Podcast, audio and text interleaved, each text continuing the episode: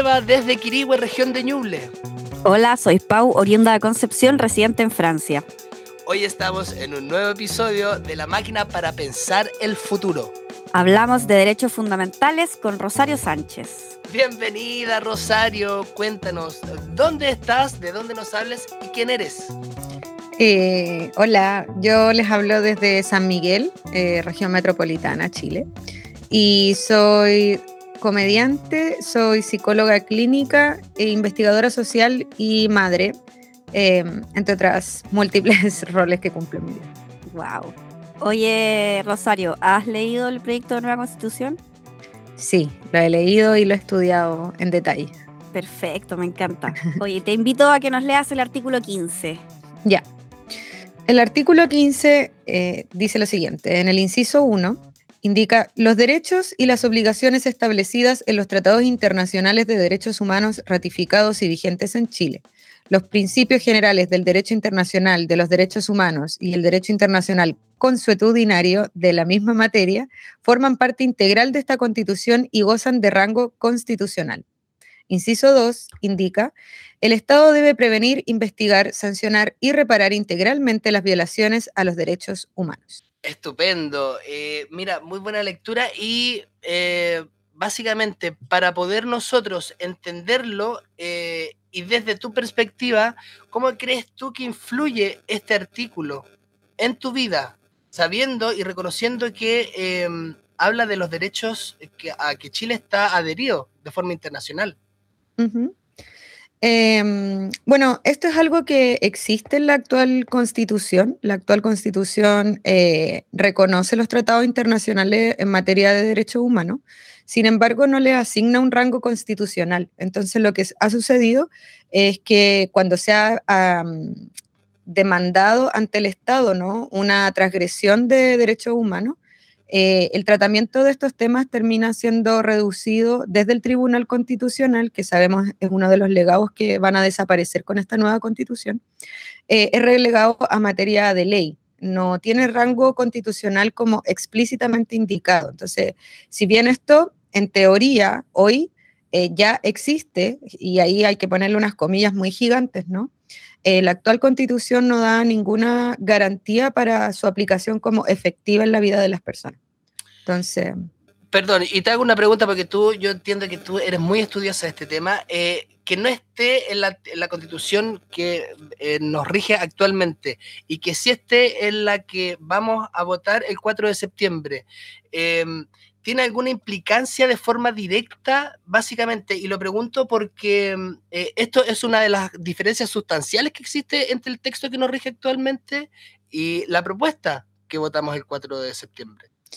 Lo que pasa es que para poder comprender el efecto que va a tener esto sobre las personas y que va a ser un efecto a largo plazo, no es una ley como, no es como uno de estos cambios como en materia de educación o salud que tienen al tiro una bajada como bien concreta en Sistema Nacional de Educación, un Sistema Nacional de Salud, respectivamente, sino que tiene que ver con cómo como sociedad empezamos a pensar el relacionarnos, ¿no? Eh, entre todos, porque cuando hablamos de derechos humanos y hablamos de derechos fundamentales, reconocemos aquellos derechos que son inherentes a las personas, que las personas no tienen que cumplir con ningún requisito para ser, eh, para merecerlos, ¿no? Y para poder disfrutarlos.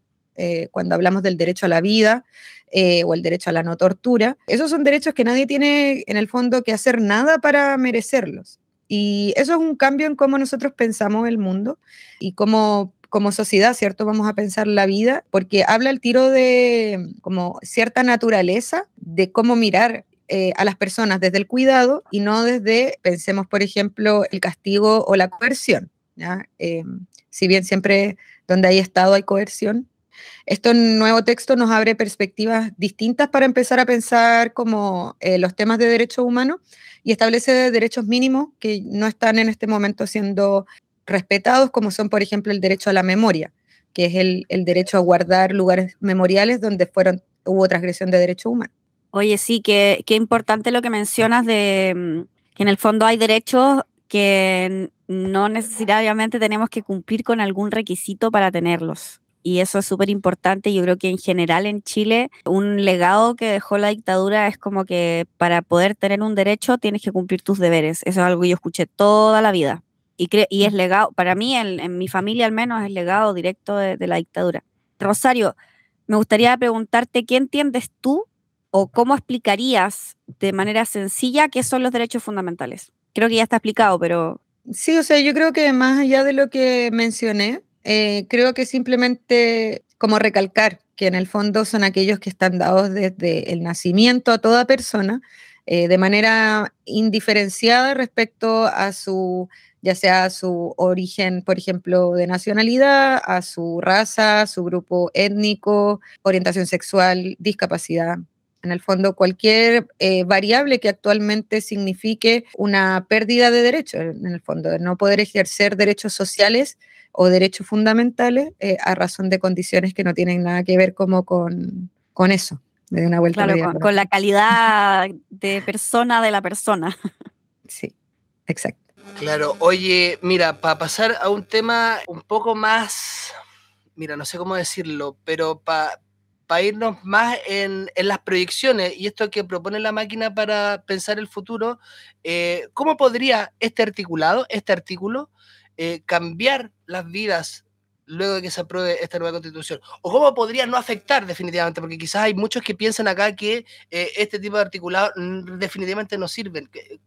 ¿Cuál es tu perspectiva con respecto? ¿Cómo puede o no cambiar vidas? O sea, yo creo que cualquier, ya el mero reconocimiento de que Chile tiene un problema de violación sistemática de derechos humanos y el establecimiento de mecanismos concretos para empezar a dar reparación y garantías de no repetición a la población es algo que va a impactar directamente a todas las personas que vivimos ¿no?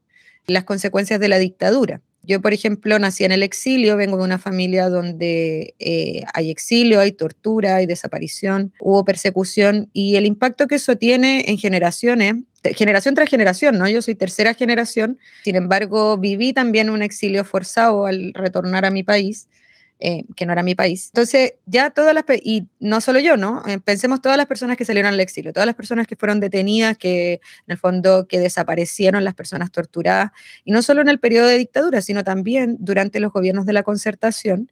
Eh, pensemos las violaciones a los derechos humanos en la zona de Hualmapu, pensemos las violaciones a los derechos humanos ocurridas durante el último gobierno de Piñera, entonces, Chile tiene una larga historia, una larga historia de un Estado que ha estado al servicio ¿no? del poder económico y que ha castigado cada vez que el pueblo, los pueblos de este territorio se han atrevido a pensar futuros distintos. Entonces, reconocer esa herida es el primer paso que podemos empezar a dar para realmente eh, hablar de una reparación. O sea, para mí esta nueva constitución, el apruebo, es lo que viene realmente a cerrar el proceso de transición y podemos realmente decir que estamos en vías a construir una sociedad distinta a la que nos impusieron. Qué bonito lo que dices igual, porque es verdad. Es un poco cerrar un ciclo, dejar atrás gran parte de la herencia que, que, nos dejó la dictadura. Eh, o sea, para empezar la constitución es como la herencia más espantosa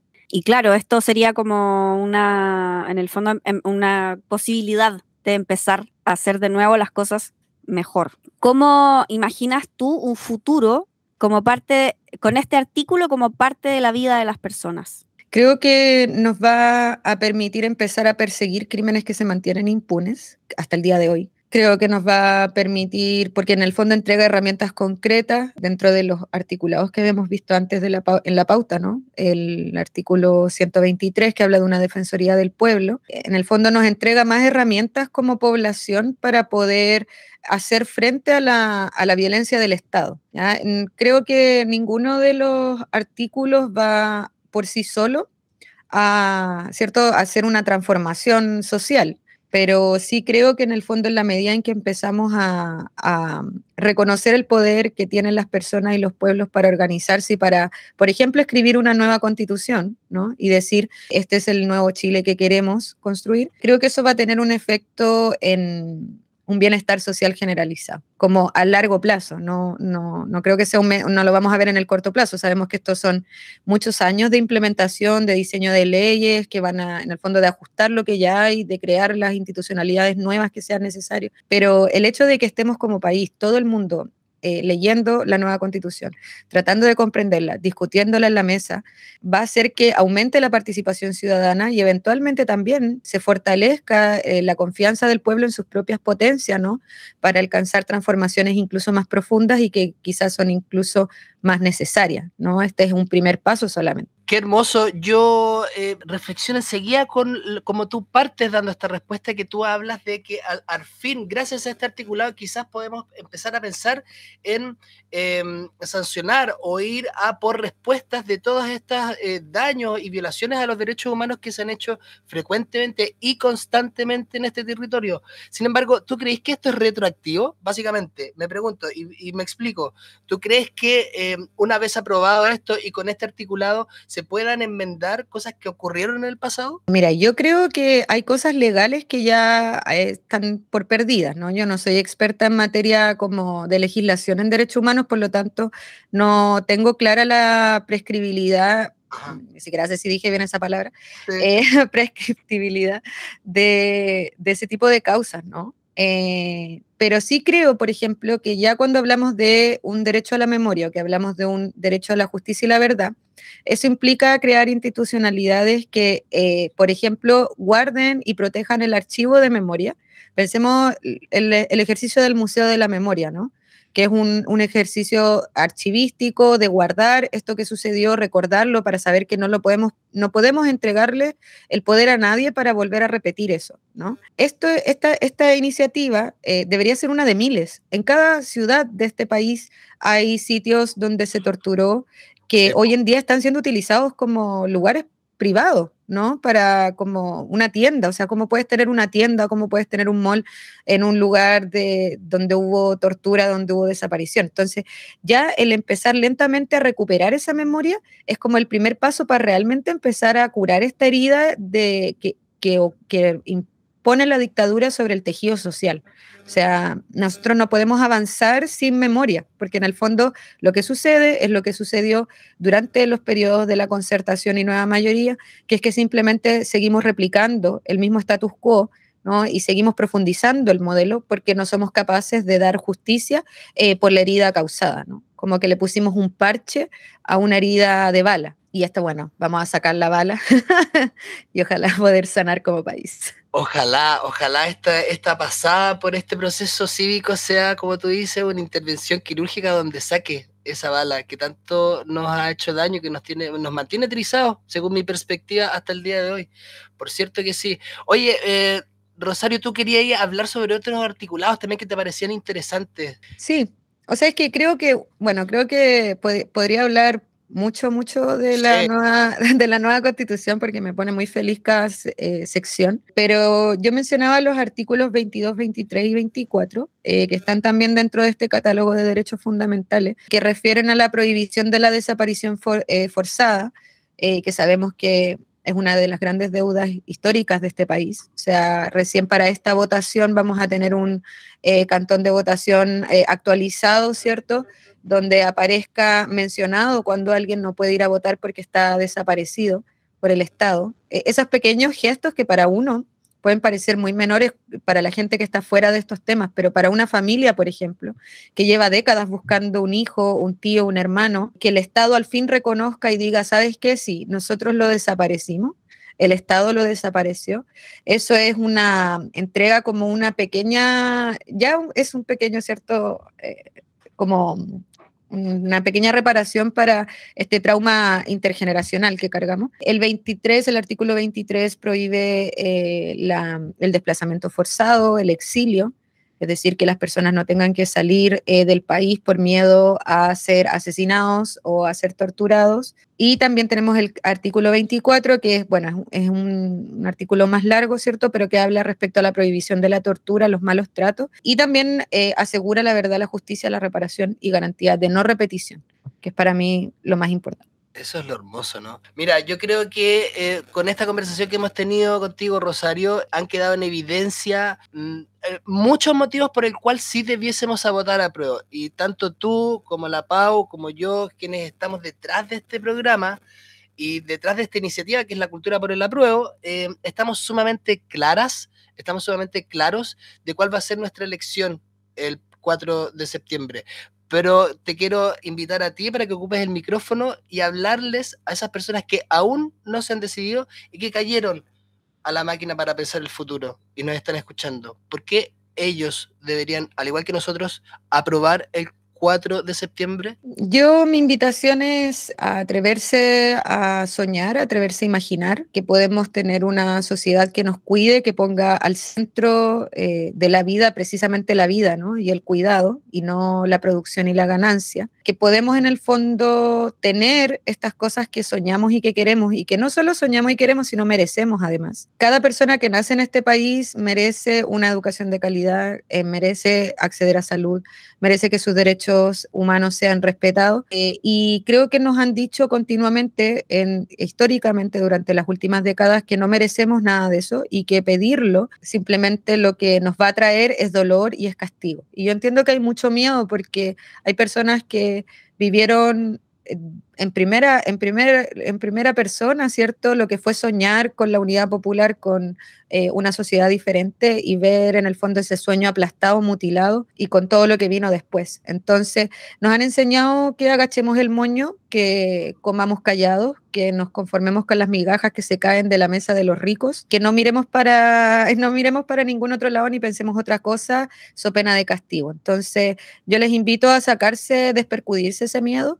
Eh, en los números está la fuerza y creo que si trabajamos en red y votamos a prueba y apoyamos estos cambios y estas transformaciones y nos seguimos haciendo parte del proceso, vamos a llegar a construir un país mucho mejor que el que encontramos. Qué hermoso, qué hermoso. Oye, sí, por favor, Pau.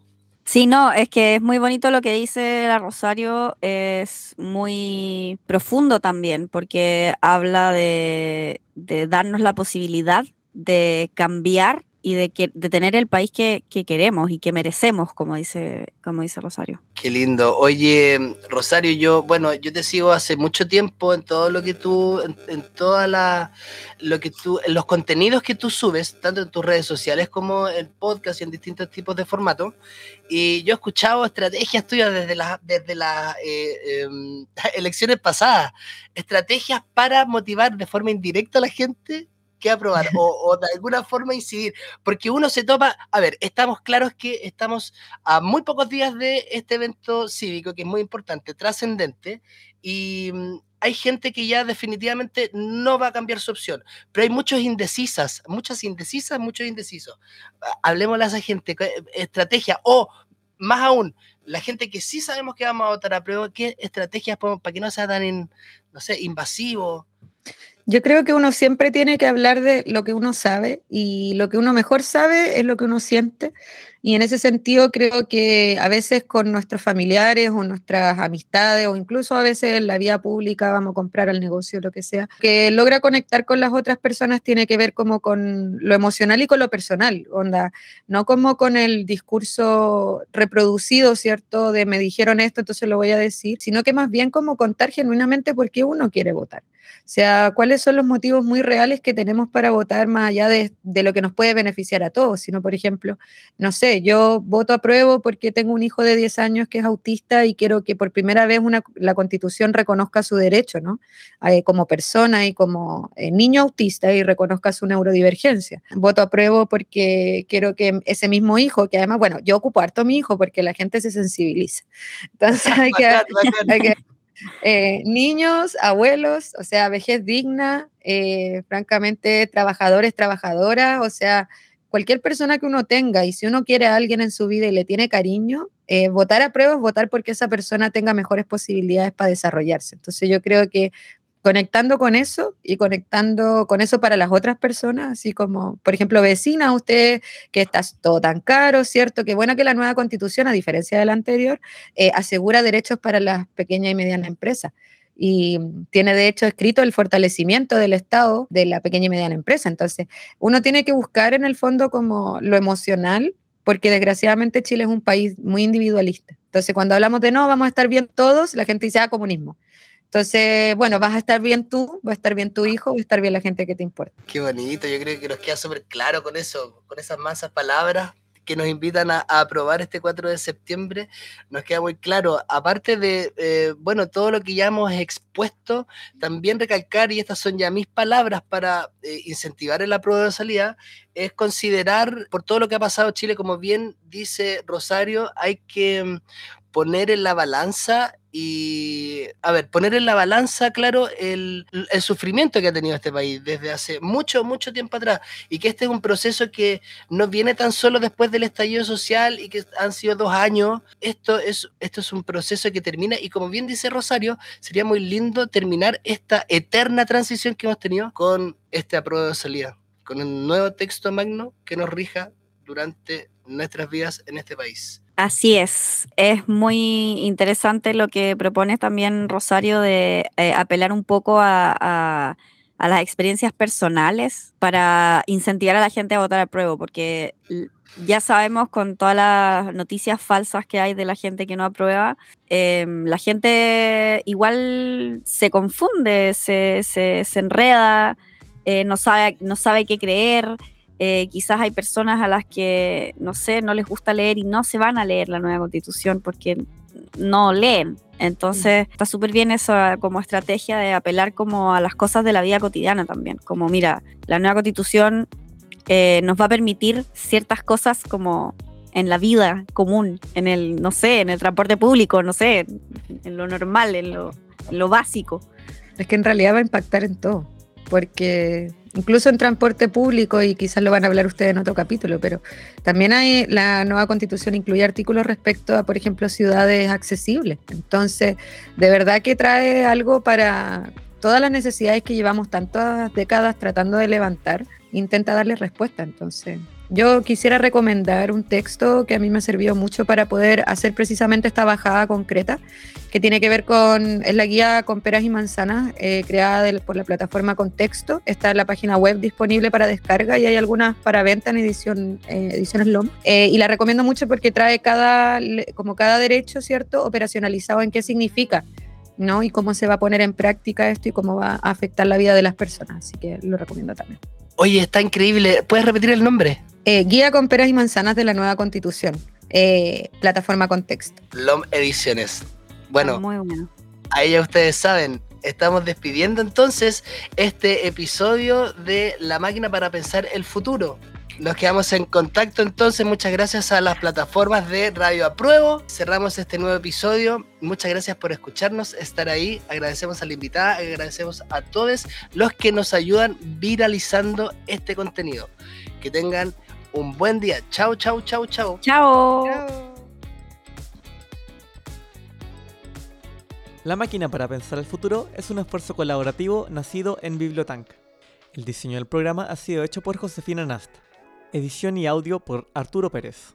Diseño gráfico, locución y gestión de invitados por Sebastián Bañados. En la producción, contenidos y apoyo técnico, Sebastián Santander. Y, por supuesto, en la conducción, Seba y Pau.